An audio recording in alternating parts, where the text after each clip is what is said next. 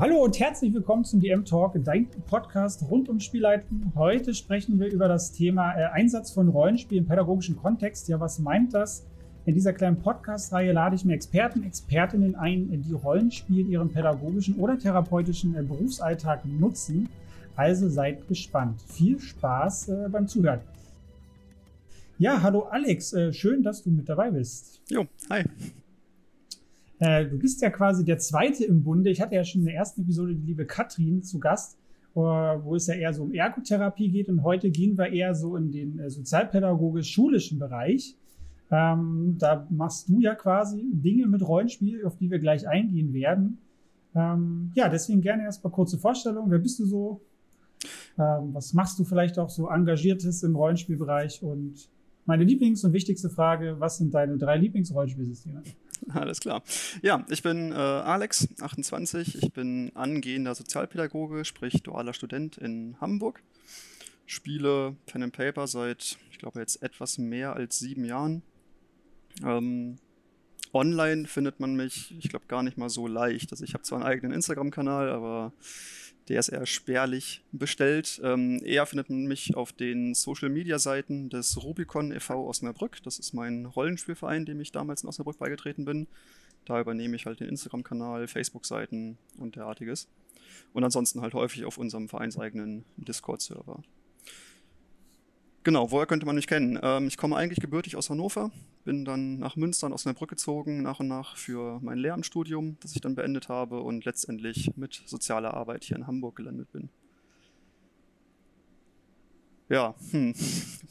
favorisierte Rollenspielsysteme. Also ich ähm, persönlich Tun Sie alle schwer mit der Frage. Ja, ich glaube schwer nicht wirklich. Also ich habe dann drei rausgesucht, das äh, machen wir gleich. Also ich, ich mag eher simulationslastige Rollenspielsysteme.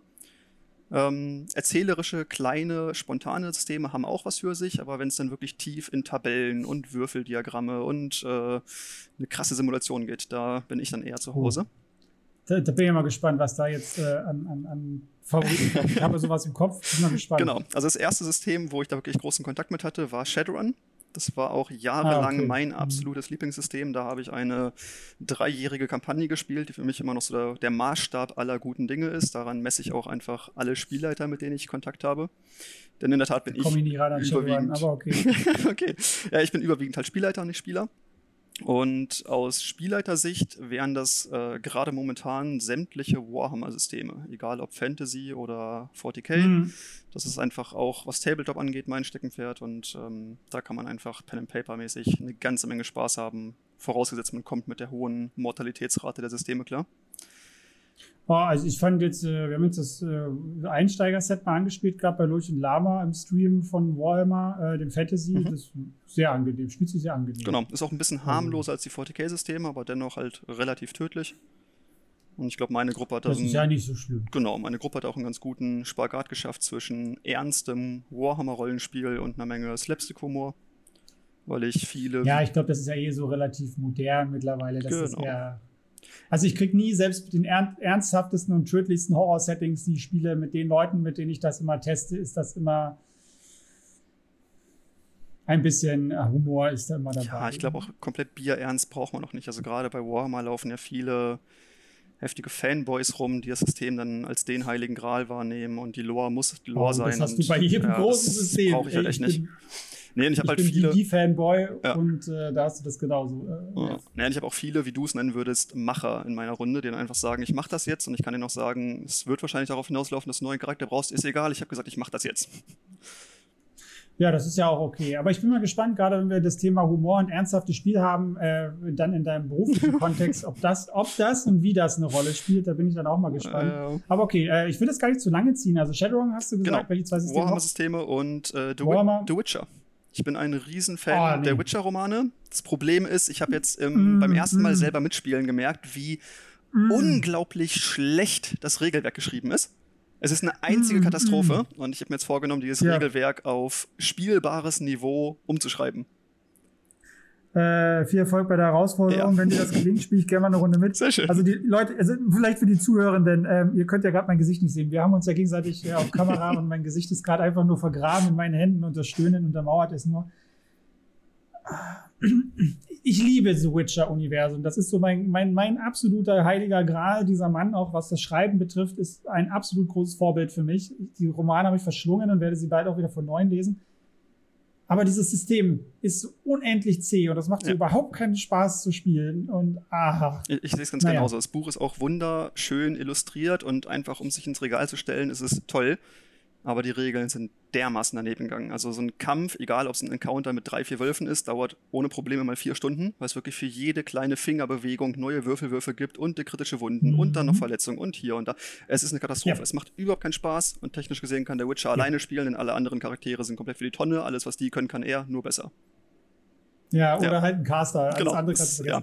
ja, genau. Okay, ja, ähm, ja, bleiben wir dabei. Schön, dass wir uns einig sind. So Witcher ist das geilste Fantasy-Universum, aber das Spiel dazu äh, auf Pen-and-Paper-Basis ist äh, leider mechanisch nicht gelungen. Kommen wir doch äh, ein wenig zu dem eigentlichen Thema. Wieder viel geschwafelt, was bei mir irgendwie normal ist. Ähm, genau, also du hast jetzt ja gesagt, äh, Lehramtshintergrund äh, hast du und äh, soziale ja, Arbeit. Ähm, gehen wir einfach mal so ein bisschen da durch. Ähm, wie genau sieht denn deine Arbeit aus und, und, was machst du denn so als Sozialpädagoge? Also vielleicht erstmal ein bisschen kurz beschreiben, was, was ist dein mhm. Arbeitsfeld, vielleicht für die Leute, die das nicht so genau wissen. Ähm, genau. Genau, ist gar nicht so leicht zu sagen. Also ich studiere ja eigentlich das, dual soziale Arbeit, habe mich aber durch meinen genau Praxispartner, also einer Inklusionsschule in Hamburg, schon sehr auf die Sozialpädagogik festgelegt. Und das Aufgabenfeld ist da allerdings sehr weit gesteckt. Das heißt, momentan besteht meine Aufgabe darin, den Unterricht zu begleiten und für die Lehrer in einer Art Doppelbesetzung zu sein, da ein Lehrer diese Klassen nicht alleine bändigen kann, so fies das klingt. Ähm, ich bin also immer mhm. mit an den Klienten dran, also den Kids. Ähm, versuche im Unterricht zu helfen, wenn Fragen bestehen. Ähm, kläre Streits, Kinder, die Probleme haben, sich auf den Unterricht zu konzentrieren, die kriegen dann von mir eine kleine Anleitung oder ich setze mich einfach neben die wenn du, wenn du schon mit dir reingrätst, aber mhm. wenn du sagst Inklusionsschule, das kann immer viel heißen. Was für Form von, von, ja, sag mal, Inklusion betreibt ihr denn in der Schule oder von bis? Genau. Und wenn, wenn, selbst, selbst wenn von bis, erklär mal bitte, ja. was es alles gibt, weil da, ist, für manche Leute ist das echt ja, neu. Genau. Ich hole da einfach mal aus. Die Schule ist eine Inklusionsschule ja. mit dem Konzept Reformpädagogik. Das heißt, bei uns gibt es bis zur neunten Klasse keine Noten. Das Ganze ist quasi eher so ein bisschen betreutes Lernen und sie lernen erstmal, ja, sie lernen, lernen und ähm, in der Schule wirklich überhaupt klarzukommen. Und ab der 9. Klasse wird dann äh, auf den Schulabschluss äh, angezielt. Ähm, wir haben in jeder Klasse zwei bis drei Kinder mit einem Behindertenstatus, sei es körperlich oder geistig. Und also haben, also von, das kann wirklich alles sein. Das kann alles sein. Wir haben zum Beispiel in einer Klasse zwei Mädels mit äh, einer geistigen Entwicklung, äh, beziehungsweise einer, einem Mangel an geistiger Entwicklung. Die beiden haben ja. halt äh, eine leichte geistige Behinderung und äh, kriegen stark differenziertes Material, damit sie im Unterricht trotzdem mitarbeiten können, weil sie ansonsten heillos überfordert werden. In anderen Klassen sind es schwer körperlich behinderte Kinder oder äh, jegliche andere Form von geistiger Behinderung oder Beeinträchtigung. Mhm.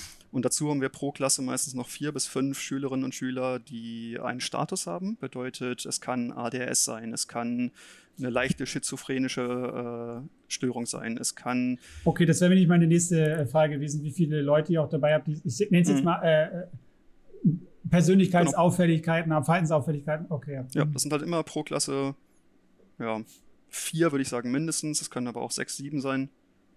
Ja, habt ihr schon knapp zehn Schüler, Schülerinnen, die eine gewisse Form von, äh, sage ich mal, intensiverer Betreuung bedarfen. Genau. Und wie groß sind die Klassen insgesamt? Äh, die Klassen variieren zwischen 25 und ich würde sagen 28 Schülern.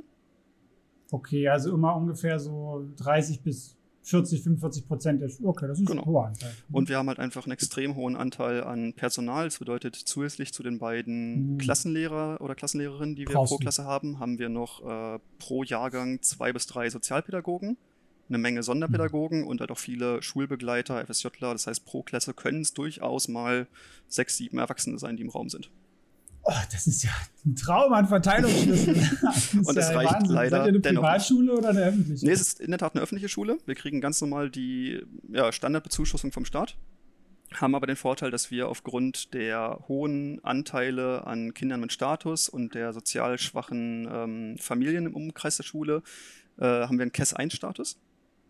Oder hätten den eigentlich was einfach mehr Gelder bedeutet. Und unsere Schule mhm. arbeitet sehr öffentlichkeitswirksam. Das heißt, wir haben gerade erst einen deutschen Schulpreis bekommen. Das ist mit einem extra Geld verbunden. Wir wurden für einen Grimme-Preis nominiert mit einem unserer Schulprojekte. Wir haben eine eigene Radioshow, eine eigene Late-Night-Fernsehshow.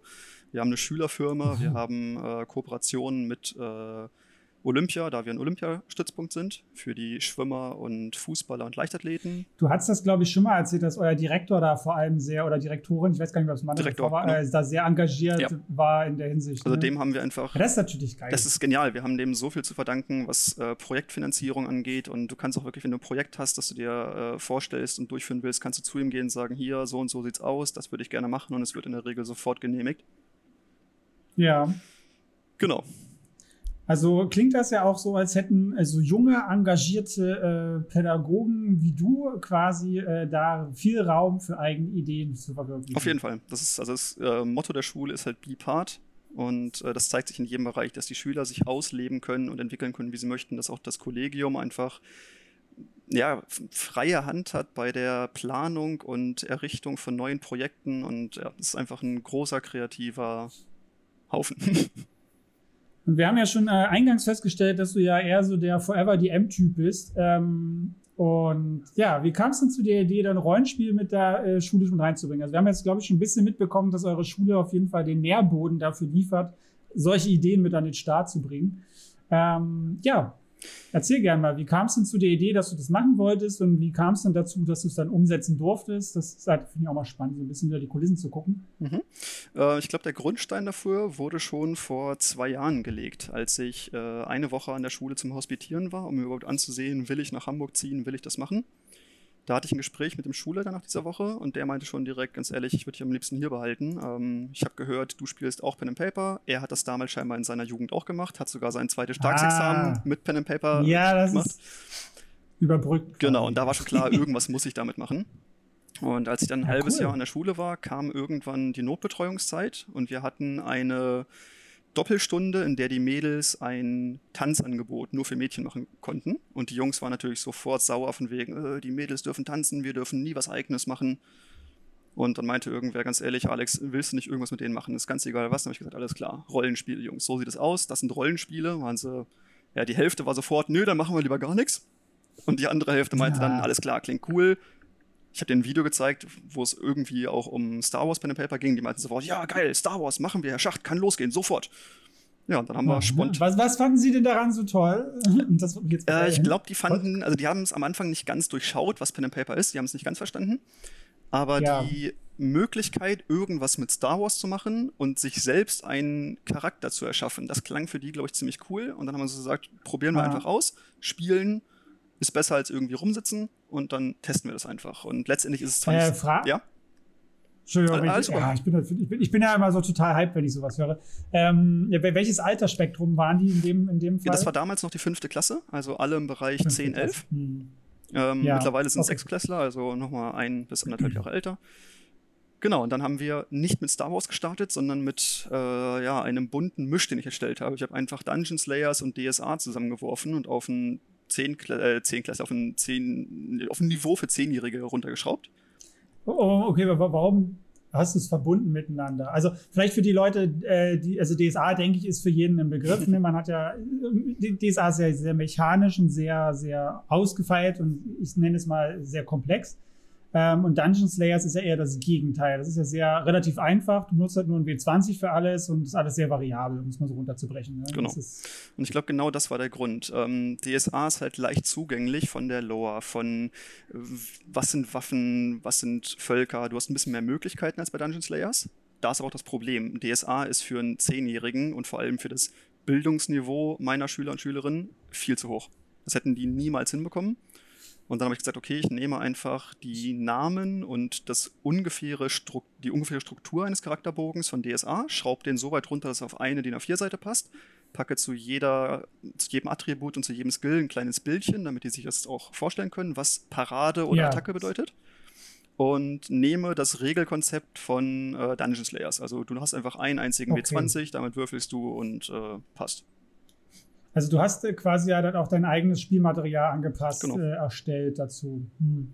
Ja, das finde ich halt gut. Das, das hatte ich nämlich mit äh, der, der lieben Katrin, deiner Vorgängerin, äh, in der Folge dann auch. äh, dass es halt super ist, gerade für Leute mit, mit Lernschwäche oder ähnlichem. Das gibt es ja auch für Dungeons and Dragons schon, ähm, dass du einfach mit größeren Symbolen überhaupt mehr mit Symbolen arbeitest und Farben und mhm. ähnlichen Sachen. Gerade bei Kindern funktioniert das sehr gut. Ich meine, unabhängig von der Lernbeeinträchtigung würde ich mal behaupten, dass äh, selbst für Zehnjährige oder Elfjährige in dem Alter DSA ein Knüppel genau. ist. Also wenn du ihnen das große Ding vor, vorsetzt. Das habe ich halt auch direkt gemerkt, dass selbst die niedrigschwellige Version, die ich erzeugt habe, noch so ein paar Barrieren dargestellt hat. Zum Beispiel waren für einige dieser Schüler war das Konzept von Magie überhaupt nicht greifbar. Die konnten nichts damit anfangen. Und als ich meinte, okay, du willst einen Zauberer ah. spielen, wähl dir mal einen Zauberspruch aus, den du kannst, wussten sie nicht, was sie machen sollen. Dann habe ich versucht, das zu erklären ah, und selbst dann kam nur raus, stark mit Schwert. Ja, das, das finde ich halt spannend. Ähm, weil, weil ich denke mir halt immer so ein bisschen, die Kinder sind ja so, also ich versuche es halt immer, ich kriege es immer so passiv von meinem Bruder mit. Also muss dazu sagen, ich habe Nachzüglergeschwister, die sind äh, jetzt sieben und zehn. Ähm, und in dem Alter, ich gucke halt immer so ein bisschen, was bei meinem Bruder geht. Ne? Also so zu gucken, was ist denn gerade so ein Ninjago oder so, das sind so Themen bei Lego. Ne? Star Wars war auch mal so ein bisschen interessant. Oder bei, bei meiner Freundin, der, der, der, das Patenkind, der ist irgendwie 13, da mal zu gucken, ne? auch Star Wars ist da auch noch ein Thema. Ähm, und ich finde es halt interessant, äh, was für Themen die halt geil finden und wie die den Zugang haben. So dieses Klassische, was vielleicht bei uns noch mehr war mit Harry Potter und Zaubersprüchen, kann, muss aber nicht. Ne? Also je nachdem, was du dann für Zugang hast. Ne? Genau. Das war auch letztlich der Grund, warum das Ganze von einem spontanen Projekt in der Notbetreuung zu einer richtigen AG geworden ist, weil ich in einer meiner Hauptklassen gemerkt habe, da ist ein Schüler, der massive Probleme damit hat, sich auf den Unterricht zu konzentrieren und die ganze Zeit nur ja. Schlachtszenen von Herr der Ringe nachzeichnet. Und da habe ich mich sofort selbst wieder drin erkannt und habe gesagt, alles klar, der hat so viel kreative Energie, die er nicht in richtige Bahnen lenken kann. Ich habe da was habe das der Lehrerin vorgestellt, die war sofort begeistert, meinte, nimm den, nimm dir noch wen du willst aus der Klasse, nimm dir irgendeine Schulstunde, die keine Hauptstunde ist, wie Mathe oder Deutsch, denn das brauchen die einfach. Ich gesagt, alles klar, yeah. dann gliedern wir mal von den sechs Stunden Projekt, die die in der Woche haben, zwei aus und hier eine Stunde Religion und Musik nehmen wir auch, braucht auch kein Mensch und Abfahrt. ich finde das gerade, schon nicht ganz Zwischenhake. Ich finde es aber interessant, dass ihr äh, vom, vom, vom Schul, vom Konzept her so flexibel seid, dass ihr sagt, es wird äh, tendenziell auf, ich nenne es mal Pflicht, ja, Fächer, ver, ja, mein Gott, verzichtet, mhm. ist das Wort, was ich gesucht habe, äh, und könnt dafür Dinge halt so nutzen, weil ihr dann vielleicht dann in dem Moment seht, dass das für die Schüler oder eine Gruppe Schüler in dem Moment vielleicht auch besser ist für die, ihre Entwicklung. Ja. ja, weil wie du sagst, so viel kreative Energie kann sich nicht konzentrieren. Das ist vielleicht ein Kanal, um intrinsische Motivation zu schaffen, für, dass es sich wieder auf andere Dinge positiv auswirken kann. Ja, ähm, das finde ich halt echt extrem cool. Weil ich bin in Sachsen zur Schule gegangen, habe mich ein bisschen mit dem, aufgrund des Studiums und so weiter, auch mit dem Bildungssystem hier auseinandergesetzt. Und hier ist halt extrem viel sehr, sehr starr, ja. Ich meine, man hat ja in der Regel immer ein Curriculum und hat so seine Methoden, die man zwar selber auswählen kann, aber bei gewissen Sachen muss man ja trotzdem immer noch über die Schulleitung und alles gehen. Dann ist das, wenn die halt nicht wollen, mhm. halt doch trotzdem alles sehr eingeschränkt. Ne? Ja. Finde ich cool, dass das bei euch ziemlich offen genau. ist. Also logischerweise können wir auch nicht sagen, wir nehmen jetzt mal irgendwie von den 20, äh, naja, 20 Schulstunden Blödsinn, wir nehmen von den Schulstunden irgendwie 50 Prozent und machen da irgendwie Kokolores, geht natürlich auch nicht. Ja, das ist mir schon genau. klar, dass das ein gewissen, aber, aber dass es wenigstens ein bisschen Spielraum hat, das genau. finde ich halt schön, das ist mir ja schon klar. Ich meine, das sollte man meiner Meinung nach auch nicht machen. Klar, wenn du jetzt so sagst, Musik und Religion in Anführungsstrichen braucht kein mhm. Mensch. Ähm, ich meine, ne, es ist ja immer dieses Relative. Genau, aber, aber gerade so in dem Alter, wo, die, äh, wo unsere Schüler und Schülerinnen ja eh erstmal lernen müssen, wie gehe ich mit Problemen um, was mache ich statt meinem Mitschüler direkt aufs Maul zu hauen und ähm, wie kann ich überhaupt lernen lernen, wie verhalte ich mich in der Schule, da kann man halt auch ohne Probleme genau, Religion halt, wegnehmen.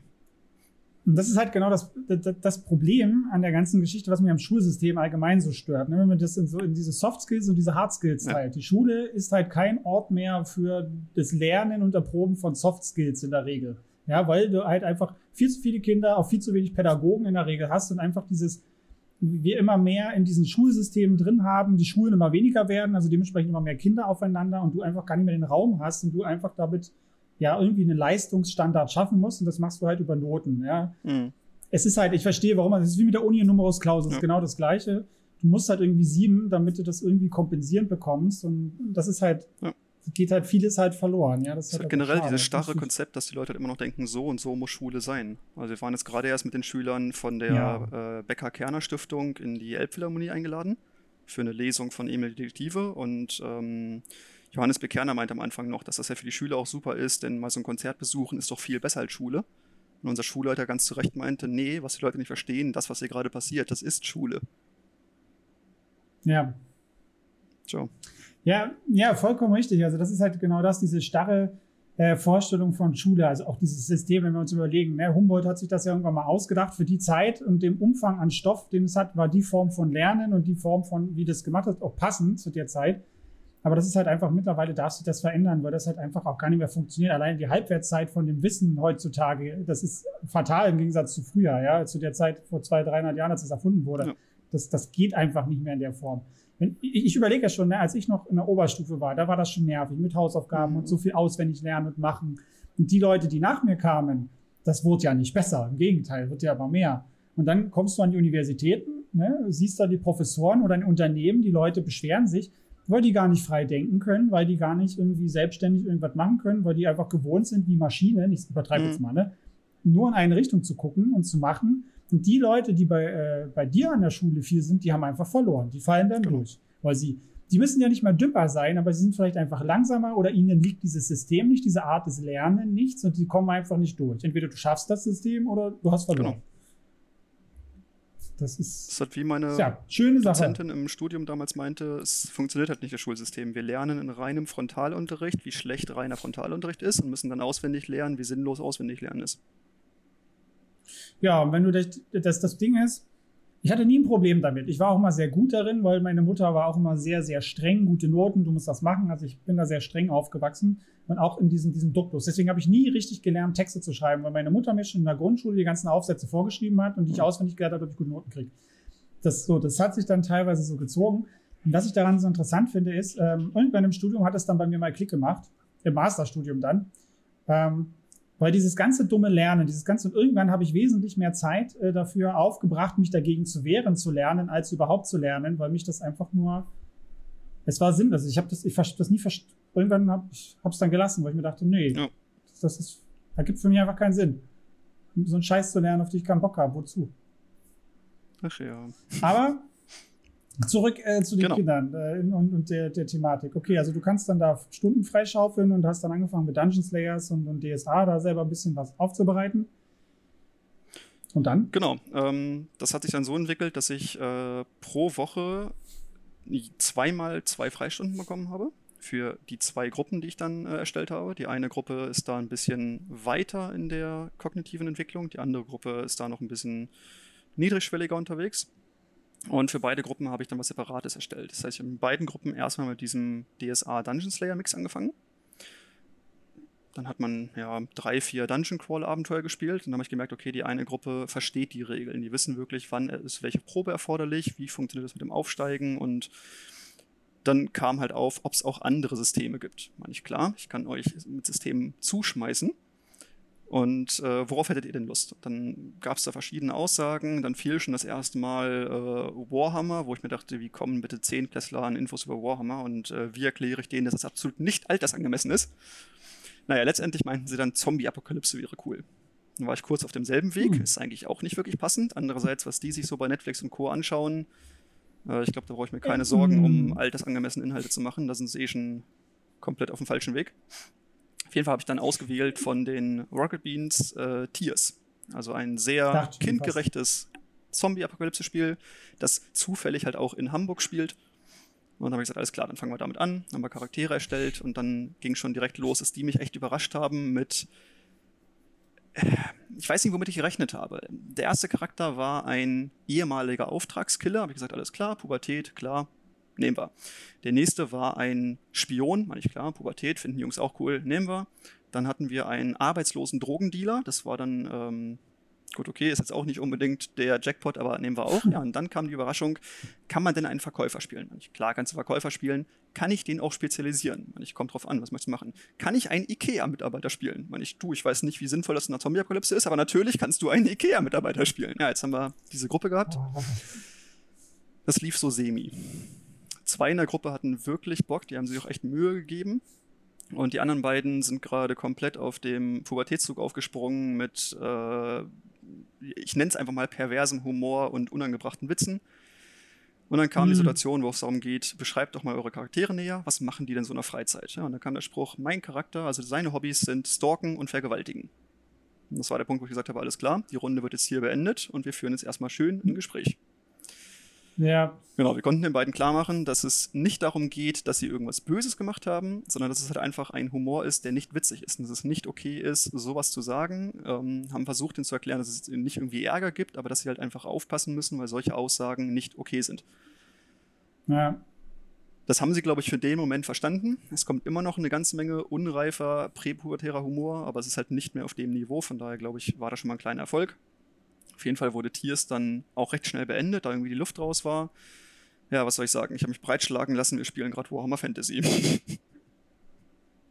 Das Ding ist ja bei so Sachen, also wenn du solche Settings spielst, mhm. ja, wenn man sich auch mal die Tiers-Dinger äh, anguckt von Rocket Beast, da geht es ja gar nicht um dieses äh, ganze harte Zombie-Slayer-Scheiß genau. und so. Da geht es eigentlich eher wirklich um dieses Interaktion miteinander, Konflikte und Rohstoffe und, und, und dann Knappheit und mit Leuten irgendwie drum handeln und diese Dramen, das, das kann man ja alles, sag ich mal, jetzt nicht, also also wie nennt man das? Also nicht P18 machen, sondern einfach niedrigschwelliger vom Alter her. Das geht ja genau. alles.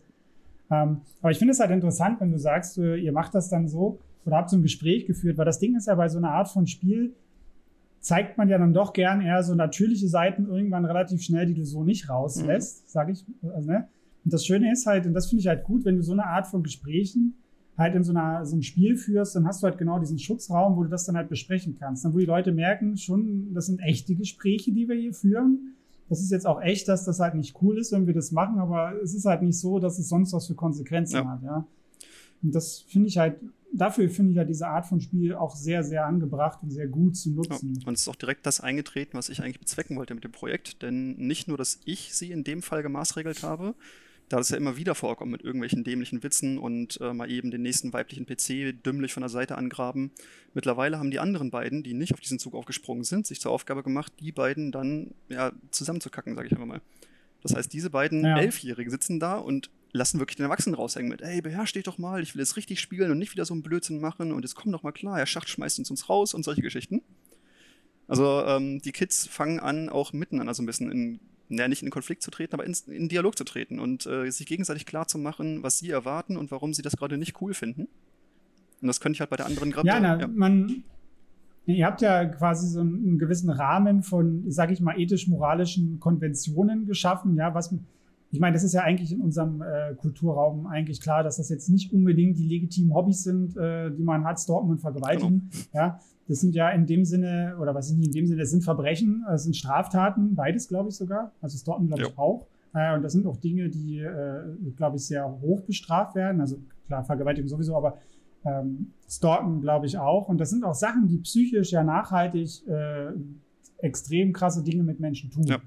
Ähm, und ich finde das halt schön, dass die, die, oder zwei zumindest erstmal so dieses, ja, dieses Moralempfinden dann schon so entwickeln und dass das halt dann gegenseitig, ja, sich, ich nenne es mal beigebracht wird, ist vielleicht das falsche Wort, aber dann halt aneinander gerieben wird. Ich meine, wie lernen wir denn und wie, wie, wie kriegen wir denn, wie werden wir denn sozialisiert? Indem wir halt sozial aufeinander zugehen in einem gewissen Raum und uns aneinander reiben und dann irgendwie unseren Platz in der ganzen Geschichte finden genau. und dann lernen, wo sind Grenzen oder halt auch nicht. Und ich finde das halt super, wenn das halt untereinander passiert, weil das ist eine ganz andere äh, Sache, wenn, ich sag mal, Kinder in dem Alter das gewisse Sachen unter sich ausmachen und nicht immer der böse Erwachsene von oben ja. kommt als Instanz. Das ist halt immer noch eine andere Form von Lernen und Akzeptieren von Grenzen, weil von oben ist ja ganz oft immer dieses, na, ich muss ja, weil es erwachsen, weil es Lehrer, weil was auch immer, obwohl man gar keinen mhm. Bock hat. Ja, das war mir halt auch wichtig, dass ich den Kids erklären kann, dass sie halt nicht gerade irgendeinen groben Fehler gemacht haben, sondern ähm, dass mhm. diese Peniswitze und was sonst noch so gerade bei denen abgeht, dass es überhaupt nicht schlimm ist, dass es auch vollkommen okay ist, darüber zu lachen, das gehört zur Pubertät alles dazu, dass es aber halt eben Grenzen gibt und wenn man die überschreitet, dann wird es halt schwierig. Und ich glaube, das also haben sie Art verstanden. Von Witzen diese Art von Witzen sind auch noch sehr beliebt bei Erwachsenen. Ich wollte gerade sagen, also es ist ja nicht so, dass ich mich irgendwie äh, rund um die Uhr sehr erwachsen verhalte. Ja, ich, ich finde halt das Wort äh, erwachsen auch nicht unbedingt angemessen nee. dafür, weil das heißt, ne, aber dieses, äh, du musst doch mal erwachsen werden und so früh. Für mich war das früher immer so, als ich jünger war, okay, wenn ich erwachsen bin, also war ich zwölf oder so, zehn Jahre später bin ich erwachsen, dann ist Schnipp und die Welt ist anders, weil ich bin erwachsen. Ja. Nee, also meine, es ist äh, äh, über die, die Pubertät hinweg, auch bis ins junge Erwachsenenalter, entwickelt sich eine gewisse Persönlichkeit. So, ich bin jetzt mittlerweile 31 und eine gewisse Kernpersönlichkeit ist auch aus diesem Alter noch geblieben. auch wenn ich Dinge vielleicht anders sehe und sich Dinge vielleicht auch ein bisschen verändern. Aber so mein Kernhumor und gewisse Sachen sind halt einfach gleich geblieben. Und das wird, denke ich, auch so bleiben. Genau. Ja. Ähm, und ja, ich, ich finde es dann halt auch witzig, wenn dann gewisse Witze in, de, in so einer Hinsicht auch kommen. Ich, ich habe halt einen ziemlich platten Humor oft. Ich stehe halt auch gerne auf billigen Fäkalhumor, aber gleichzeitig kannst du mir auch sehr, sehr hochtrabenden Humor reinschmeißen, wenn ich ihn verstehe. Genau, aber wir können halt, halt, auch differenziert damit umgehen und ich glaube, das ist damit Erwachsenen ja. gemeint. Also das habe ich meinen Kids auch erklärt. Ähm, kind zu sein Mann, ist auch ist überhaupt nicht schlecht ist und ich bin froh darüber, dass ich immer noch sehr viel Kind bin. Denn ich glaube, wenn ich dann wirklich da ankomme, wo die Gesellschaft mich als Erwachsen bezeichnet, dann ist auch irgendwie der Spaß im Leben vorbei. Ja, das ist halt auch das nächste, weil, glaube ich, diese, diese, genau, dass diese Kombination im, im Kopf von Erwachsensein ist gleich konservativ, spießig und genau. langweilig in Anführungsstrichen. Äh, und das ist es ja einfach nicht. Also ich glaube, das ist, wie du sagst, so eine, so eine gewisse Differenzierung, die man dann hat, ne? wo du dann einfach, ich meine, die Kids, wenn die untereinander sind, die machen so einen Scheiß weiter, aber das ist okay, wenn die untereinander ihren, ihren Rahmen finden und dann lernen, dieses Bewusstsein entwickeln, zu wissen, wann kann ich das wo, wie machen. Das ist ja wie, wenn du, nehmen wir mal dieses Stalken und Stalken und Vergewaltigen, ich finde, das ist ein gutes Beispiel. Mhm. Du wirst das auch in Erwachsenenrunden haben, aber du kannst dann irgendwann, wenn du dich kennst, und Dinge gelernt hast, kannst du in der Regel ganz oft instinktiv einschätzen, ist das jetzt einfach nur so ein dummer Spruch und ein dummer Gag von dem, wo du sagst, okay, das tust du ab. Aber bei manchen Leuten schreit es ja dann auf und denkst dir, okay, das finde ich jetzt kritisch, mhm. weil du einfach an der Art und Weise ganz oft merkst, wie ernst oder wie krank oder wie auch immer man das nennen will, ist das jetzt. Weißt du, was ich ja, meine? Ich meine, das haben wir auch in Runden mit Erwachsenen, mit Erwachsenen, haha, ähm, mit Leuten außerhalb jetzt zum Beispiel von der Schule. Ähm, wenn ich das spiele oder auf einer Con leite, da hast du auch immer wieder Leute in Gruppen, die dann Aussagen tätigen oder Dinge tun, wo du denkst, hm, jetzt so hinter dem Deckmantel der Anonymität deines Charakters, weiß ich nicht, wie ich damit umgehen soll, weil das Sachen sind, die halt auch in einer Pen-and-Paper-Sitzung nicht stattfinden sollten und ähm, ja. Ja. Deswegen sind so Sachen wie Session Zeros und so weiter unheimlich wichtig, genau. dass man halt einfach einen gewissen Rahmen abstecken kann, ja. Was, wie, für wen, in welcher Rundenform. Ja das gut ist oder angebracht genau. ist. Also ich erwarte auch von meinen Spielern immer, als abgesehen von den Kids, dass sie eine Hintergrundgeschichte für ihren Charakter schreiben. Das muss kein ellenlanger Roman sein, aber ich hätte gerne so zumindest eine halbe DIN A4-Seite ein bisschen Hintergrundstory, damit ich auch im Zweifelsfall sagen kann, du, das würde dein Charakter aber niemals machen. Oder hey, dein Charakter macht das und das, wie kommt es denn dazu? Oder wie kommt es dazu, dass er diese Freunde und Connections hat oder diesen Nachteil? Und das kann halt auch vorbeugen, ja, da dass ein Charakter sagt, hey, ich gehe jetzt mal los und reiß alles auf, was nicht bei drei auf dem Baum ist. Ja, also ich meine, er kann auch eine Geschichte dazu anpassen. Aber ja, dass man dann einfach eine gewisse Konsistenz reinlegt in diese, diese Figur und einen gewissen Leitfaden hat, warum, wie, was, eine Historie. Klar, also sehe ich genauso. Ja. Aber okay, ähm, die Kinder entwickeln dann teilweise selber schon moralisches Verständnis, Empfinden und lösen das in der Gruppe äh, miteinander. Genau. Was, also was für Vorteile, Nachteile, was auch immer siehst du denn noch? Also wenn ihr das dann so spielt, hast du dann noch irgendwie, setzt du da noch einen anderen pädagogischen Auftrag dahinter oder macht ihr das jetzt einfach nur so? Weil du mhm. am Anfang ja auch gesagt hast, da ist einer mit ganz viel kreativer Energie dabei. Genau. Ähm, bei dem habe ich gemerkt, der schafft es äh, langsam immer mehr, seine Kreativität auf die Pen-and-Paper-Gruppe zu fokussieren und im Unterricht ein bisschen strukturierter mitzumachen. Ähm, ich muss ein bisschen aufpassen, weil ich merke, dass die vier, beziehungsweise jetzt fünf Jungs in der Gruppe eine ziemlich krasse Fixierung auf mich entwickeln und dann auch meine Pause am Teamzimmer klopfen und fragen, ob Herr Schacht da ist, weil sie ihn vermissen oder sobald ich in den Klassenraum mhm. reinkomme, abgehen, Herr Schacht ist da, Herr Schacht ist da und dann aufspringen und halt von ihrer Aufgabe ablassen, um zu mir zu rennen. Und davon muss ich halt mal ja. gucken, dass ich da noch irgendwie die Kurve kriege, denn damit würde ich quasi genau das torpedieren, was ich eigentlich machen wollte, nämlich dafür sorgen, dass sie sich halt auf den Unterricht fokussieren können. Was aber zum Beispiel. Das ist halt aber auch spannend. Hm? Das ist halt auch ein spannendes Phänomen, ne? wenn du denen irgendwie einen Anker im Leben geboten hast, wo sie drin aufblühen oder mhm. eine Nische haben, wo sie sich vielleicht auch besser fühlen oder gut fühlen. Ich meine, wir waren alle mal Teenager. Ja. Meistens fühlt man sich halt in der Regel immer von, von bis, und das ist sehr anstrengend. Mhm ähm, da kann ich halt schon vorstellen, dass du dann, wenn du diese coolen Sachen halt immer mit den Leuten machst, dass du eine gewisse Vorbild ja. oder halt ja Idealisierungsfigur äh, wirst für diese Kinder. Ja, ja. Ich muss auch sagen, es macht mich wahnsinnig happy, dass ich so ein bisschen die große Bruderrolle jetzt für die äh, darstelle. Denn ähm, mhm. auch wenn es natürlich anstrengend für mich sein kann und die Gefahr bietet, dass sie zu sehr auf mich fixiert sind, als auch zum Beispiel auf die Klassenlehrer oder so ein Kram, ist es einfach ein riesiger Vertrauensbeweis der Schüler, dass sie wirklich so happy mit mir sind und so viel äh, Spaß in der Gruppe haben. Und ähm, ja, das sind die Momente, wo ich sage, ich habe den richtigen Beruf gewählt. Und da kann ich dann halt eben drauf aufbauen. Ist halt aber auch unheimlich gefährlich, ne? mhm. ne? so eine Art von Beziehung. Also da muss man halt immer aufpassen. Ne? Das ist, der Grad ist schmal, aber das ist ja gut, dass Ganz du genau. das merkst. Ich merke halt auch, wenn dann halt mhm. Dinge mit den Schülern passieren oder sie Blödsinn machen, das betrifft mich dann halt dadurch umso mehr. Aber äh, ja, momentan überwiegen die positiven Aspekte.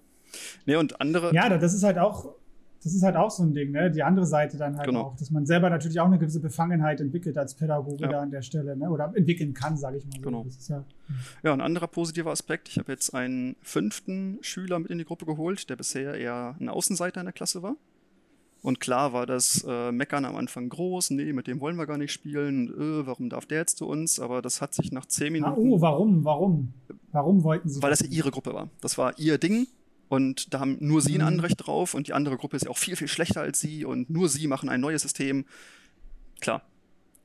Äh, wie lange, wie lange haben, haben, haben die denn der Konstellation schon gespielt, bevor du dann die nächste Person mit dazu geholt Ja, beinahe hast? ein halbes Jahr. Mhm.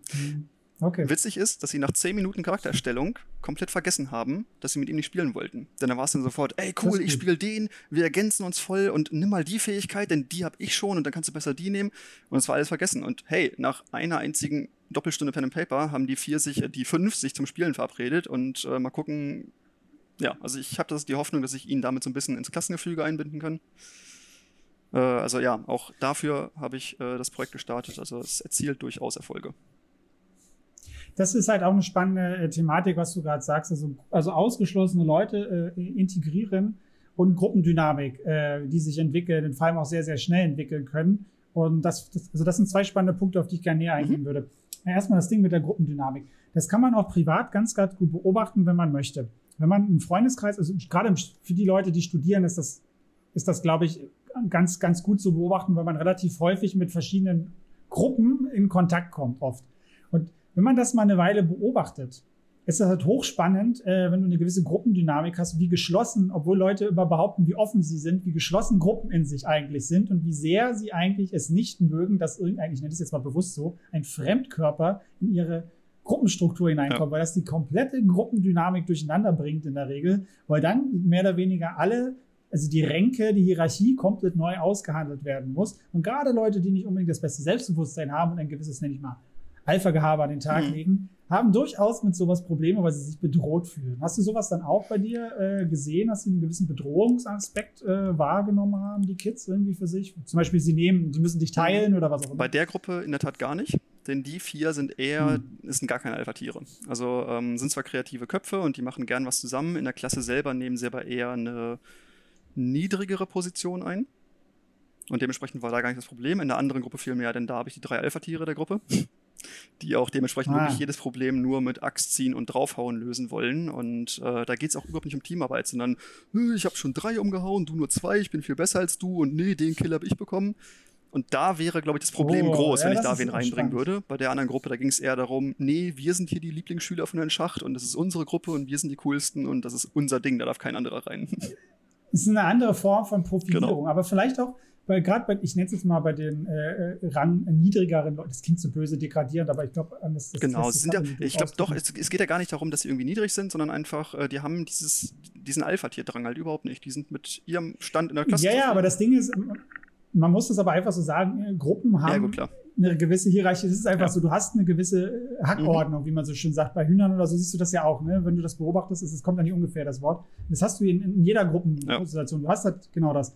Das ist halt interessant, dass diese Leute, die dann die Gruppe mit den Alphas, wie die versuchen, Probleme zu lösen. Und da wäre es ja zum Beispiel auch interessant zu sagen und zu zeigen, hey, Kooperation, Teamarbeit, Inklusion, mhm. ja, muss ja jetzt nicht nur, also kann ja auch einfach heißen, überhaupt Leute in die Gruppe reinzulassen, ähm, ist was Sinnvolles, weil Leute oder Menschen müssen sich meiner Meinung nach äh, davon verabschieden, heutzutage zu sagen, egal wie talentiert oder wie gut sie oder wie vermögend sie mit etwas sind oder was auch immer. Du kommst im Leben, du wirst im Leben nicht erfolgreich sein, wenn du alles alleine genau. machst. Das geht nicht. Und das, das, das ist halt so ein Punkt, den ich der anderen Gruppe momentan versuche beizubringen.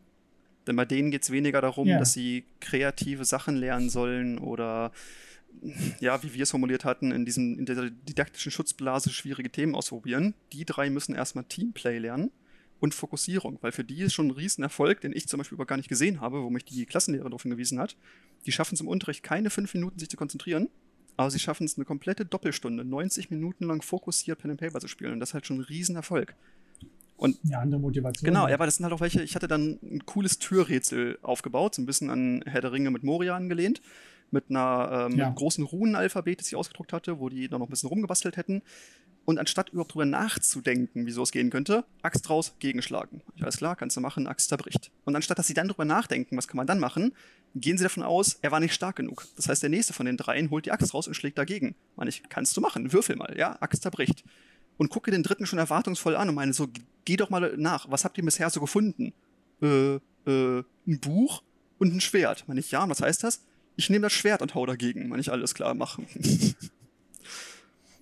ja, witzig, also Buch schwach ist schwach. Das ist halt interessant, wenn man das mal so runter, runterbricht. Also, wenn man sich auch mal die Sozialisation dann vielleicht der Kinder mhm. anguckt, also warum, warum ist das dann halt so? Ne? Also ich finde das halt spannend, weil ich bin zum Beispiel, ich vergleiche das mal ein bisschen damit mir. Ne? Ich bin vom Typus her auch eher so der Alpha-Typ.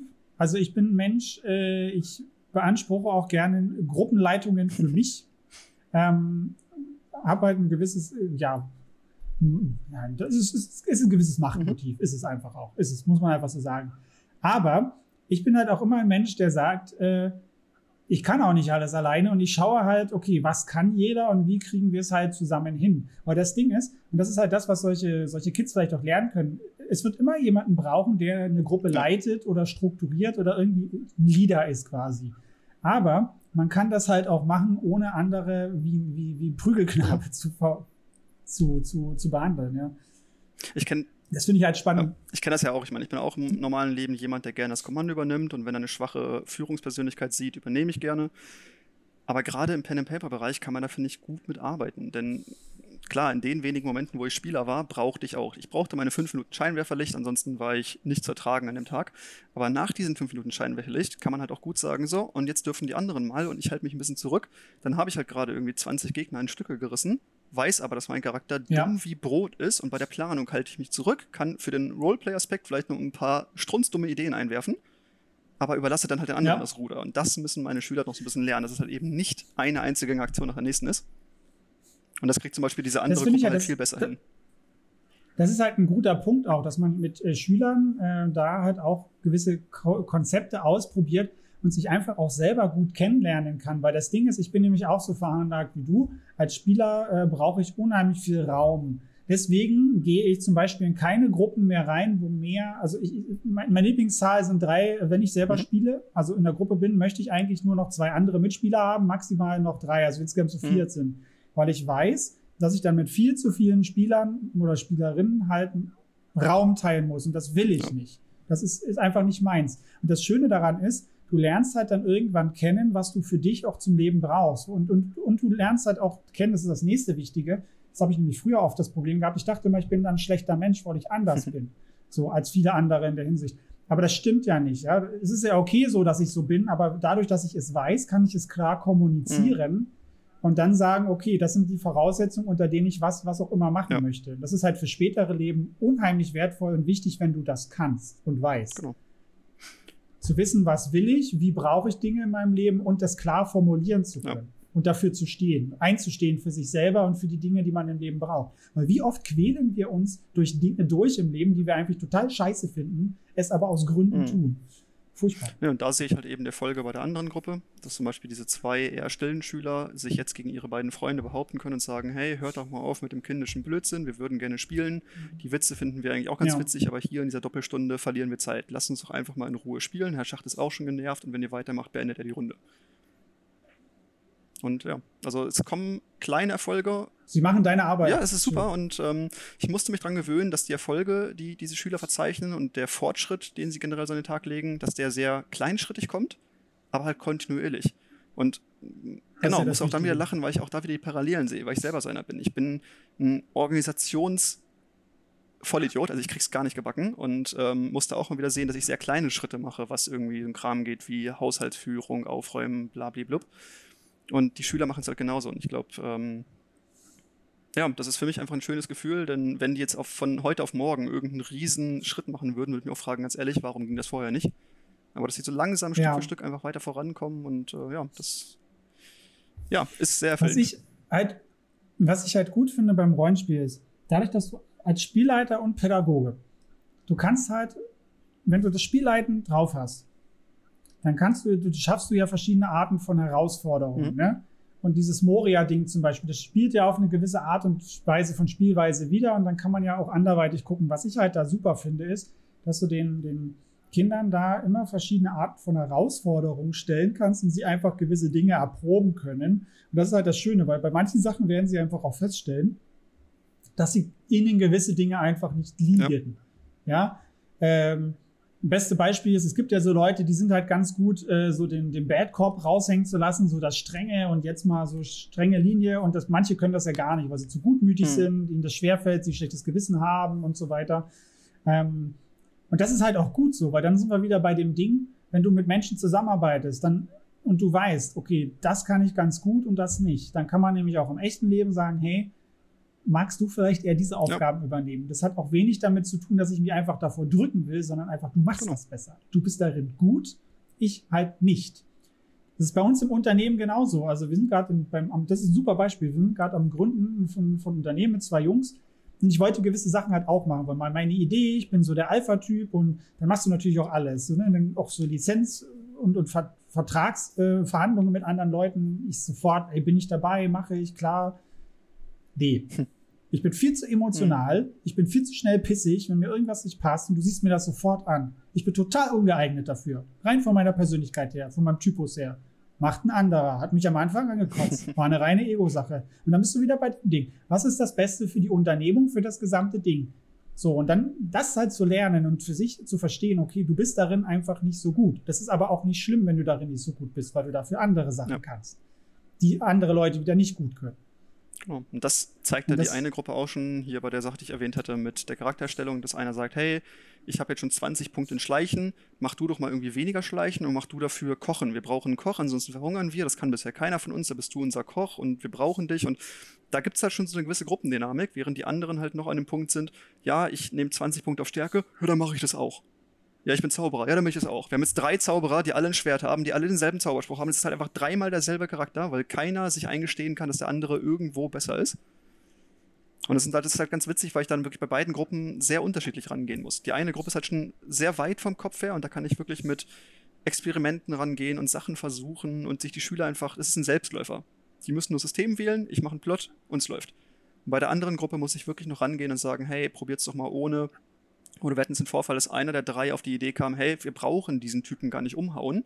Ich kann ihn ja einfach mal anquatschen und versuchen zu überreden. Vielleicht kann man einen Deal aushandeln. Und die anderen beiden haben ihn sowas von fertig gemacht. Frei nach dem Motto, äh, wie hast du mit ihm geredet? Wir hätten ihn umhauen können, dann hätten wir sein Geld nehmen können und so ein Kram, wo ich mir denke, ihr könnt doch nicht gerade euren Freund, mit dem ihr auch in einer Freizeit befreundet seid, ihr könnt ihn doch nicht fertig machen, weil er was Schlaues gemacht hat.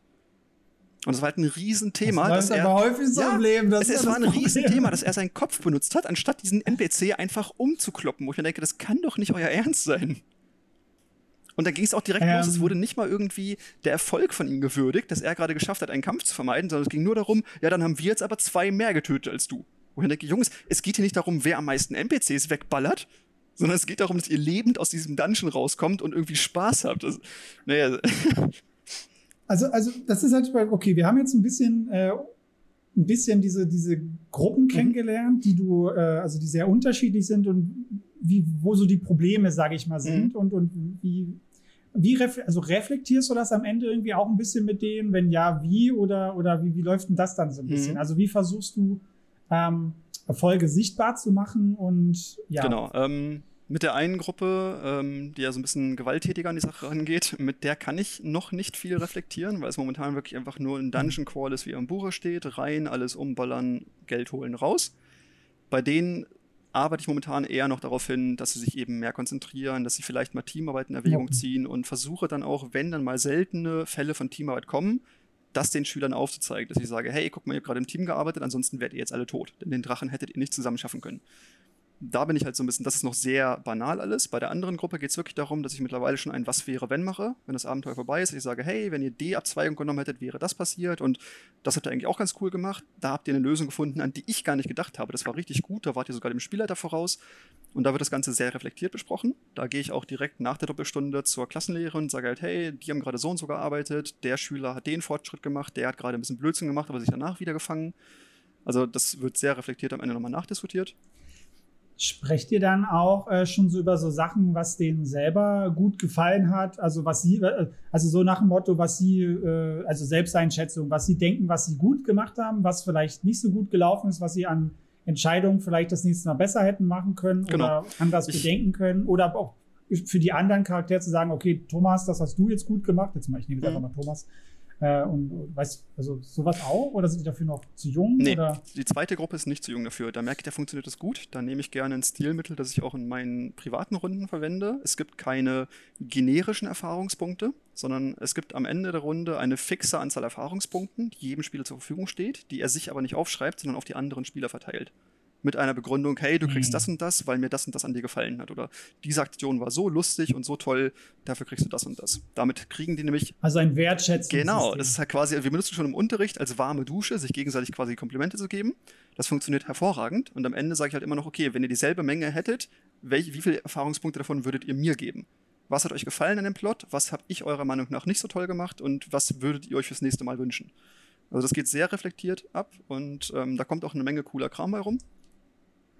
Ähm, wie empfindest du das? Also wie qualitativ ist denn das wirklich? Man könnte sich ja absprechen und sagen, okay, sag mir jetzt was, damit wir alle Erfahrungspunkte bekommen, weil wir wollen ja äh, Level up so. Also wie, wie qualitativ schätzt du das ein? Also wie, da, wie ernst das gemeint ja. ist und wie viele Gedanken die sich wirklich darüber machen? Ich war massiv überrascht nach dem ersten Versuch, denn ich bin davon ausgegangen, dass halt entweder sagen, ja, ich gebe dir 50, weil du mein bester Kumpel bist, oder ich gebe einfach jedem 10, damit sich keiner benachteiligt fühlt. Nee, die haben das wirklich von vornherein gemacht, ja, der hat mir gerade das Leben Leben gerettet. Der kriegt jetzt von mir 30, die anderen beiden kriegen jeweils 10. Oder ähm, ich fand heute, dass jeder einen guten Beitrag geleistet hat, aber den Spruch, den er bei dem NPC gemacht hat, fand ich richtig lustig, also kriegt er 5 mehr. Also das geht in der Tat sehr reflektiert ab, was vielleicht auch daran liegt, dass alle vier sehr gut befreundet sind und es diesen Wettbewerb, wer ist mein bester Kumpel, überhaupt nicht gibt. Aber ja, naja, man wird trotzdem, also ich glaube, äh, drei gleichrangig beste Freunde zu haben, ist ja in der Regel eher selten. Äh, genau, aber das wird zumindest aber, bei dieser Art der Bewertung scheinbar nicht mit einbezogen von den Jungs. Also die gehen da sehr reflektiert aber, vor. Das finde ich aber interessant, selbst wenn wir, wenn das nicht so äh, extrem wie begründet ist, aber alleine schon das darüber nachdenken, wie verteile ich, nenne ich mal, mhm. eine, eine begrenzte Ressource, ist es ja letztlich nichts anderes als eine begrenzte Ressource, diese XP, die, die du da verteilst einfach zu sagen, okay, das ist ja dieses Abwägen. Der hat mich jetzt gerettet. Das ist für mich persönlich hat das jetzt einen höheren Stellenwert, weil er hat mich halt genau. gerettet. Sonst wäre ich tot. Das ist mir wichtig zu leben. Aber die anderen haben ja auch was gemacht. Und das finde ich halt einfach schon toll, sich darüber, äh, so wie man gewisse Güter oder gewisse Dinge verteilt. Und das finde ich halt schon schön, auf die Art ja. und Weise zu lernen und sich damit auseinanderzusetzen. Das ist eine ganz klasse mhm. Sache. Ja. Wie gesagt, die, die überraschen was mich immer wieder, sowohl positiv wie auch negativ. Das finde ich aber interessant, dieses Wertschätzungssystem. Ähm, erstens loben wir Deutschen uns ja eh in der Regel viel zu wenig. Mhm. Wir sind darin, finde ich, so metatechnisch nicht gut. Oftmals das, was schlecht läuft, wird immer mehr als ausführlich besprochen und gescholten. Ähm, aber das andere ja in der Regel nicht so, weil es wird ja vorausgesetzt, dass Sachen funktionieren. Ja. Ja? Ähm, das finde ich halt schon mal gut. deswegen habe ich so gefragt, wie qualitativ das ist. Also man kann sich ja auch immer so Anführungsstrichen so sinnlos äh, Zucker in den Hintern schieben mhm. so und dann, hm, was hat man davon? Aber das finde ich gut, dass du sagst, dass das halt da tatsächlich auch die Leute sich, also die Kinder dann Gedanken drüber machen. Ähm, und dann lernt man halt auch mit so Dingen umzugehen. Das finde ich halt wichtig, ne? weil wenn der eine jetzt mehr bekommt, könnte es ja heißen, er wurde besser gelobt mhm. als ich. Aber dass das vielleicht auch nicht schlimm ist, weil ich habe halt in dem Moment das gut gemacht, der andere das und es kann halt nicht immer jeder gleich genau. glänzen, weil, weißt du, wie manchmal hat sich das halt eben ergeben, dass derjenige eine Idee hatte oder jemanden gerettet ja. hat oder dass es halt ein persönliches Ding genau. ist. Ja? Und gerade dieses, ey, der kriegt jetzt irgendwie 120 Erfahrungspunkte, während ich nur 30 kriege. Und ich bin vollkommen fair damit, weil ich einfach eine coole Sitzung hatte und ich weiß einfach, dass sein Charakter viel mehr gemacht hat, bin ich von meiner Spielrunde gewohnt. Aber die Kids haben mich damit komplett überrascht, weil ich so ein ja, Teamplay-Verhalten nicht von einem Elfjährigen gewohnt bin oder es von ihm erwartet hätte. Also ich glaube, solche Mechanismen, äh, ich nenne es mal dieses Wertschätzungssystem, wie ich es genannt habe, könnten durchaus auch bei Erwachsenen kritisch werden. ja. Durchaus. Das ist einfach so. Also dieses Ding, typisch äh, Power Gaming und so weiter und, und dieses, das zieht sich. Das sind einfach gewisse Typen an Menschen, die wir dann haben. Also ich nenne es jetzt mal an für mhm. psychologische Profile, die wir entwickeln, die halt in uns drin sind. Und das ist halt, das ist auch als Erwachsener halt noch so. Und dieses reflektierte, also ich merke halt immer wieder einen Unterschied. Ne? Ich habe halt auch mehrere Runden. Ich habe eine reine Pädagogenrunde, also wo nur pädagogisch ausgebildete Leute drin sitzen, aus meinem Studium noch. Das ist ein ganz anderes Spiel, das merkst du auch. Wir haben ein ganz anderes Reflexions- und Feedbackverhalten in der Gruppe, als ich das mit anderen Gruppen habe zum Teil. Ja, und, und du merkst einfach, das hat eine ganz andere Qualität. Und in, bei denen könnte ich so ein System halt wunderbar machen, ähm, weil die dann nämlich verstehen, dass das für alle ein Mehrwert ist. Ja, ja das ist erstens ist schön gelobt zu werden, aber das ist ja nur so, so ein Basic-Ding, weil da geht es ja darum zu sehen, okay, was, was habe ich gut gemacht und wo habe ich vielleicht auch noch Schwachstellen im Sinne von, wo kann ich mich verbessern? Nicht, weil ich ein dummer, dummer Idiot bin, sondern einfach, hey, das war schon eine coole Idee, aber du kannst es halt noch besser ja. machen. So gegenseitig voneinander lernen, ja. Und das ist halt dieses, was ja der eigentliche Mehrwert dahinter mhm. ist. Und Leute fühlen sich oft immer so persönlich angegriffen bei so einem Ding. Geht mir auch so ich bin auch ein Mensch, ich fühle mich von sowas immer total angegriffen. Mhm. Ähm, aber trotzdem weiß ich immer, okay, was ziehe ich mir raus, was ich lernen kann ja. daraus. Darüber freue ich mich, aber gleichzeitig kotzt mich an. Ja, vielleicht bin ich da auch einfach mit meiner privaten Gruppe gerade echt verwöhnt, weil die es auch schaffen, in der Spielgruppe quasi zwei Fäden auszuspielen, die die Charaktere haben. Das heißt, in-game hauen die sich wirklich komplett um die Ohren und da fliegen nur Sticheleien rum und äh, das läuft mega gut und trotzdem schaffen die es super reflektiert miteinander umzugehen und ähm, sich dann trotzdem am Ende zu loben und selbst zu sagen, hier, wie dein Charakter meinen Charakter gerade ausgebotet hat, fand ich so dermaßen gelungen. Hier kriegst du als Belohnung dafür, ja. dass du mir in den Arsch getreten hast, nochmal 50 Erfahrungspunkte. Und klar, also bei sowas kann ich mit den Kindern nicht ankommen, aber für deren Niveau nee, sind die halt schon, halt also die sind krass weit, was dieses Zwischenmenschliche angeht. Das hätte ich niemals erwartet. Also das, was du gerade schilderst, finde ich, äh, würde bei vielen Erwachsenen wesentlich schlechter mhm. funktionieren. Also fallen mir einige Leute ein, wenn ich die in Gruppen stecke, wo das erstmal nicht gut funktionieren würde, weil sie es einfach auch aus dem Lebensalter, also nicht, weil sie das grundsätzlich nicht können, das will ich damit nicht sagen, aber weil sie das einfach nicht gewöhnt sind, weil wir das allgemein ja. wenig gewöhnt sind, in der Art und Weise ähm, Reflexions- und ein, wie ja, ein Wertschätzungsverhalten an den Tag zu legen, weil das halt oftmals halt nicht der Fall mhm. ist, ja. Und dann wird das oft als so esoterischer Kackkram abgetan, weißt du so? Mhm. so dieses typische, ja, die Pädagogen sitzen wieder da und äh, trinken Kaffee und streicheln sich gegenseitig. Ja. Hm. ja, wenn das manchen Leuten hilft, ist auch in Ordnung. Aber ähm, das sind halt so Sachen, sehr, sehr spannend. Das finde ich halt mega geil, dass ihr sowas macht. Finde ich ein super tolles äh, Tool. Danke, danke. Ähm, Schade, schade, dass ich äh, keine XP verteile. Dann würde ich das nämlich auch einführen. Aber ich glaube, ich werde das äh, allgemein in meine Gruppen mal mit Wertschätzungssystem einführen, was lief gut mhm. und was nicht. Also nochmal wirklich speziell in der Form, wir sagen einfach mal etwas, was, was wir gut fanden heute bei einem Charakter und ähm, ja, was wir vielleicht verbesserungswürdig finden. Ja, finde ich gut. Gefällt mir. Sehr schön.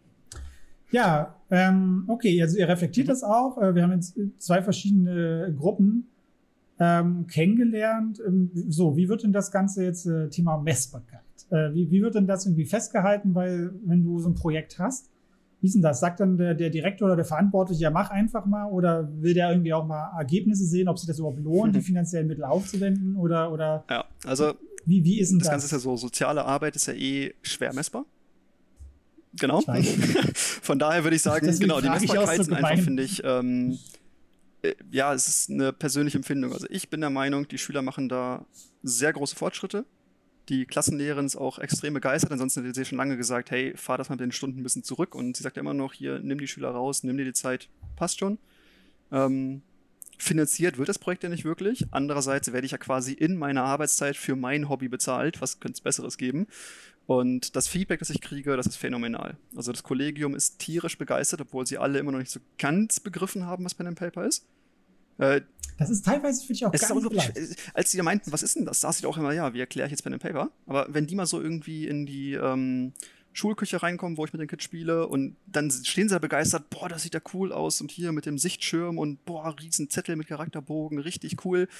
Also die finden das halt auch irgendwie faszinierend und die hören ja auch von den Schülern, wenn es dann um Pausengespräche geht, wie begeistert die sind. Und äh, die freuen sich total. Es kamen auch schon mehrfach Anfragen, ob ich nicht aus der Klasse noch irgendwie den Schüler mit reinnehmen könnte oder die Schülerin aus der Nachbarklasse.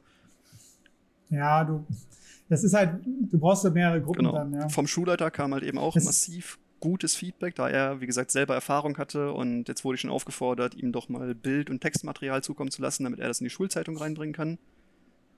Ja, das ist halt nämlich, ich wollte gerade sagen, das ist nämlich der Vorteil, wenn du äh, einen Pädagogen hast, der in einer leitenden Position ist und halt, sage ich mal, Mittel ja. kann, äh, dass du halt, ja, den Vorteil hast, dass er ähm, die Potenziale halt auch mhm. sehen kann. Ja, und das ist halt schön, dass du diesen Raum dafür bekommst. Und nochmal Shoutout äh, an deinen Direktor daraus, unbekannterweise, falls er das hier hören sollte. Finde ich ganz, ganz, finde ich ganz, ganz toll, äh, dass, dass du oder eure Schule äh, da so viele Möglichkeiten bekommt, Dinge einfach auszuprobieren mit den, mit den Kids äh, und zu schauen, ja, was man einfach den Gutes mhm. tun kann an der Hinsicht. Und das ist, ja. Genau, wir wurden auch schon, wir hatten ja während des Lockdowns so eine Art, ja, es hieß Lockdown-Radio. Da hatten wir einen professionellen Radiosender aus Hamburg, der sich daran beteiligt hat und mit den Schülern überwiegend oh, aus Sprachlernklassen eigene Radioshows aufgestellt hat. Und in einer dieser Shows haben wir halt live ein Pen-and-Paper-Spiel gemacht. War natürlich alles sehr niedrigschwellig, da wir noch die Sprach, ja, genau, wir hatten die Sprachbarriere dabei und es war halt auch sehr gekürzt, weil wir irgendwie in einer Zeitstunde da was auf die Beine stellen mussten und haben dann äh, Meetling auf Abwägen, also ein sehr erzähllastiges Spiel gespielt. Das kam aber super ja. gut an und auch wenn der IVKler meinte, er würde es nicht wieder machen, weil es nicht ganz so sein Ding ist, aber er hatte Spaß, er fand das cool, die Lehrer waren total begeistert und äh, ja. Auch Thema Sprechen und Sprache. Mhm. Das Schöne ist, Pen and Paper ist, wenn wir wieder zum Sprachenlernen gehen, wir einfach Schullernen. So wie wir in Schulen in der Regel Sprachen lernen, ist das mit die unnatürlichste Art und Weise, wie man Sprachen lernen kann. Das ist einfach nicht natürliches Sprachenlernen, wie wir das machen. Weil wie lernen wir Sprachen in der Regel? Unsere Eltern seiern uns den ganzen Tag mit irgendwas voll. Wir verstehen, wir stellen irgendwann einen Bezug her zwischen Stuhl, Sitzen, Stuhl, Sitzen. Dann wissen wir irgendwann, okay, Stuhl diese Tätigkeit mhm. dazu sitzen und adaptieren das irgendwann, weil wir uns ausdrücken wollen. So, und dann irgendwann lernen wir mal eine Grammatik. So, und das, was ich halt gut finde bei dieser Art von Hobby ist, du produzierst auch wirklich Sprache. Was meine ich mit Sprache produzieren? Das hatte ich nämlich auch schon mit der, mit der lieben Katrin aus der Folge davor, weil gerade auch bei ihr mit Ergotherapie geht es ja auch ganz viel um solche mhm. Sachen, ja, mit beeinträchtigten ähm, Kindern zu arbeiten. Wenn du in der Schule, ich weiß nicht, ob du dich aus deinem Fremdsprachenunterricht noch daran erinnern kannst, hast du in der Regel vorgefertigte äh, Dialoge genau. gehabt, die du dann nachsprechen musstest. Erstens konntest du das auswendig lernen. Zweitens hat das meistens die Lebenswelt der Menschen so gar nicht tangiert. Ich weiß noch, mein Russisch-Buch, das war noch so aus Anfang der 80er und ich hatte Anfang der 2000er Russisch. So sahen die Bücher auch aus und das war schon mega geil. Und dann musstest du diese Scheiße da sprechen. Aber im Pen and Paper hast du den Vorteil, du hast einen eigenen Charakter, du hast ein eigenes Ziel, eine eigene Motivation. Deswegen finde ich das auch gut, dass du das mit dem Background mhm. und so weiter machst, weil du halt was hast, was dir ist. Und du, du willst ja irgendwie, ich nenne es mal, gewinnen oder irgendwie einen Fortschritt erzielen und du musst dich halt irgendwie ja. ausdrücken dann das finde ich halt super, weil du weißt ja auch vorher nicht, was sagt denn der andere dazu oder was sagt denn der NPC mhm. dazu. Weißt du ja auch nicht. Ist ja wie im echten Leben. Ist ja jetzt nicht so, ich weiß noch, im Russischunterricht, unser, unser, äh, wir hatten Muttersprachler mit drin. Und der eine, der hat ganz oft immer eine 2 bekommen, dann im Vokabel Test, weil er nicht genau diese Vokabel gesagt hat, die die Frau wollte. Wo ich mir sage, wenn ich auf der Straße bin und mir das scheiß Wort nicht einfällt, beschreibe ich es oder nehme ein anderes Wort, was man eventuell irgendwie synonym mhm. dafür benutzen kann. So, und dann kriege ich auch keine schlechte Note von dem Menschen, weil er hat mich verstanden und das ja. ist das, was zählt. Und das finde ich halt schade. Und das kannst du hier super, genau, super mit einem der Schüler mache ich das sogar. Liegt daran, dass er sehr ähm, kreative Ideen hat, wie sein Charakter sein soll. Äh, in dem ja. Dungeon Slayers DSA-Mix hat er etwas gespielt. Er wollte einen Bogenschützen spielen. Meine ich, kannst du machen. Mhm. Er soll aber auch ein Elf sein. Ich, das kann, kannst du auch machen. Und es soll, äh, und es soll Kirby sein. Meine ich, wie jetzt? Ja, die, die Figur aus dem Videospiel. Meine ich, äh, kenne kenn ich schon, aber das alles zusammen. Du willst einen Bogenschützen, Elfen, Kirby spielen. Und dann saß er da und hat sich diesen Charakter gezeichnet. Ich habe das noch irgendwo rumliegen. Es ist wirklich so eine komplett rosa Quietschkugel mit dem Hut von Link aus Zelda und einem Bogen. Da meinte ich, das kannst du gerne machen, aber ich erwarte auch, dass du ihn auch richtig vertonst. Und dass er auch wie ein Kirby rüberkommt. dann hat dieser Schüler angefangen, in einer Quiekestimme zu sprechen. Und alles, was er seinen Leuten beschreiben wollte, hat er so beschrieben, als ob es ein Lebensmittel wäre. Das heißt, diese viereckige, dieses viereckige große Knusperding war dann zum Beispiel der Holztisch, der im Raum stand und solche Geschichten. Und der ist echt aufgeblüht, darin eine Art äh, Tabuspiel für Lebensmittel zu entwickeln. Das war herrlich. Ja, man muss halt aufpassen. Das kann ja doch mega schnell anstrengend werden für Spielrunden. Genau. Aber ja, ich verstehe, worauf du hinaus willst. Ja, Wie gesagt, anstrengend sind die Runden eh und es ist ja für mich kein Pen and Paper im üblichen Sinne, sondern es hat ja für mich immer noch den pädagogischen Hintergrund und von daher kann man es quasi ja, als Arbeit bezeichnen. Und damit komme ich gut klar. Ich meine, für die Schüler ist es halt einfach das Highlight des Tages und äh, genau. Das, was ich halt spannend finde, auch was du gesagt hast. Also ich habe ganz viel rausgehört, korrigiere mhm. mich bitte, wenn ich da falsch liege, dass du halt auch ganz viel ähm, in dieser Arbeit, die du da mit den Kita machst, auch ganz viel von deiner Erfahrung, die du als Spielleitung vorher schon gesammelt hattest, sehr profitierst. Ja. Also ich glaube, hätte ich nicht äh, schon jahrelang Erfahrung mit Pen and Paper und vor allem jahrelang als Spielerfahrung, hätte ich dieses Projekt auch nicht angeboten. Denn weiß nicht, dann hätte man das vielleicht mit älteren Schülern mal ausprobieren können, aber nicht mit Fünf- und Sechsklässlern. Und äh, so konnte ich mir es halt zutrauen, ja. weil ich so viele Pappnasen als Spieler hatte, dass ich dachte, okay, dann ist ein Fünf- und Sechsklässler auch nicht schwieriger. Und äh, ich wusste halt, ich kann mittlerweile sehr gut improvisieren, denn äh, in der Regel habe ich immer Spieler, die es sich zur Aufgabe machen, meinen Plot zu sprengen. Und äh, ja, also ich glaube, ja. ohne Erfahrung kann man ja. sowas auch nicht gut machen. Da kriegt man irgendwann einen Kollaps. Vor allem die Improvisationsfähigkeit ja. sehe ich da als maßgeblichen, äh, entscheidenden Faktor, den man haben muss, damit das mhm. gelingt. Also einer, einer der Faktoren. Das finde ich nämlich spannend, weil jetzt äh, komme ich gerne ein bisschen zu dem äh, Umkehrschluss. Ähm, für Eltern, weil ich habe relativ viele Leute, die auch irgendwie Eltern sind, die mir, die, die zuhören bei mir ähm, und das auch interessant finden in der Form von Kindern, weil das, was du gerade beschreibst, das kann man ja auch ganz viel im kleinen Rahmen ähm, mit seinen eigenen Kindern halt auch machen und beobachten. Ja, man muss ja jetzt nicht, ich sage jetzt mal, diese pädagogische Expertise, die du hast durch deinen Beruf, ähm, die muss man ja als Eltern so nicht haben, aber alleine, wenn man mit ihnen spielt, ja, diese Form von, wir setzen uns einfach mal zwei Stunden hin und wir sprechen ja einfach nur miteinander, ja. Und das Schöne ist, was hat, das hat die Katrin auch so schön äh, herausgestellt, das sehe ich halt nämlich genauso. Wenn du das gut machst als Spielleitung, hat, haben die Handlungen deiner Spielercharaktere ja immer eine Bedeutung und eine Konsequenz. So, weil das ist eine Scheiß-Story, meiner Meinung nach, wenn das keine Bedeutung hat, was die Charaktere tun. Dann ist es halt eine ja. Kack-Story. Das ist deine Story, dann so. Und gerade für Kinder ist das unendlich wichtig, dass das, was sie sagen, dass sie sich ernst genommen fühlen, dass das eine gewisse Bedeutung und einen Impact hat. Und das kannst du durch diese Art von Spiel, ähm, finde ich, kannst du einen schönen Raum schaffen, damit dieses Bedürfnis, was da ist, auch befriedigt Auf jeden Fall. Spannend, spannend. Ähm, wir sind jetzt schon bei einer Stunde, äh, sechs Minuten. Ähm, hast du noch irgendetwas, äh, was du gerne Neues reinbringen möchtest äh, in die Thematik, weil wir haben sehr viel, ich fasse das vielleicht mhm. nochmal kurz zusammen. Also was für eine Form, äh, was für eine Form von Schule du hast, Inklusionsschule mit Reformpädagogik. Ihr habt äh, sehr, sehr offene Konzepte, was sehr angenehm ist. Äh, seid eine sehr moderne Schule, wie ich finde. Und du hast halt vor allem diese zwei Gruppen, ähm, die sehr, sehr unterschiedlich sind. Ich finde das auch mega geil, dass, dass sie auch so unterschiedlich sind. Ähm, wo du einfach verschiedene Konzepte testen kannst, mit denen Pen and Paper spielst, um einfach ja, ähm, Konzentration und ich nenne es jetzt einfach mal Sozialverhalten zu lernen, zu erproben und zu üben. Ähm, ja. Du, von den Notizen, die ich mir gemacht habe in Vorbereitung, haben wir eigentlich alles abgearbeitet. Von daher würde ich sagen. Ja, dann, äh, wenn du, ja, wenn du sonst nichts weiter zu sagen hast, dann äh, vielen, gerne, vielen Dank äh, für, für diese Einblicke in deine Arbeit. Ich finde das immer wieder faszinierend und finde das großartig, dass äh, Menschen wie du oder Katrin und viele andere Leute, die ich da auch noch kenne und auch nicht kenne, diese Arbeit machen. Äh, ich finde das unheimlich wichtiges Ergänzungstool, mit dieser Art von, von Spiel äh, mit Kindern zu arbeiten. Das kann denen ganz, ganz viel geben. Ähm, und ja, das ist schön, dass es auch bei dir so gut funktioniert. Und ich hoffe, dass ich das auch noch ausweiten wird. Das hoffe ich auch. Vielleicht entwickelt sich ja da so ein kleines Metakonzept draus für die Schule, dass falls du nicht mehr da bist, dass auch andere. In der Tat besteht momentan mit zwei Kollegen zusammen, die ebenfalls im Pen and Paper und Tabletop-Bereich unterwegs sind. Wir wollen versuchen, ein Projekt auf Schulebene aufzuziehen. Also irgendwie Pen and Paper Jahrgang übergreifen, vielleicht als großes Live-Action-Rollenspiel. Mal schauen, was man oh, da noch ja. machen kann. Da wäre der Schulleiter garantiert sofort mit dabei. Das finde ich gut, weil in Dänemark gibt es ja ganze mhm. LARP-Schulen zum Teil. Ich glaube, Dänemark genau. war es, ne? Ähm, da gibt es ganz, ganz viele tolle Sachen. Finde ich super. Ähm, ja, ansonsten, ihr Lieben, wenn euch ähm, die Episode gefallen hat, dann lasst äh, gerne ein Like, ein Abo bzw. ein Follow da und äh, schreibt gerne mal in die Kommentare, ähm, wie ihr das Ganze seht, ähm, ob ihr das für sinnvoll erachtet mit dem ganzen Pädagogikzeug und äh, dem Rollenspiel.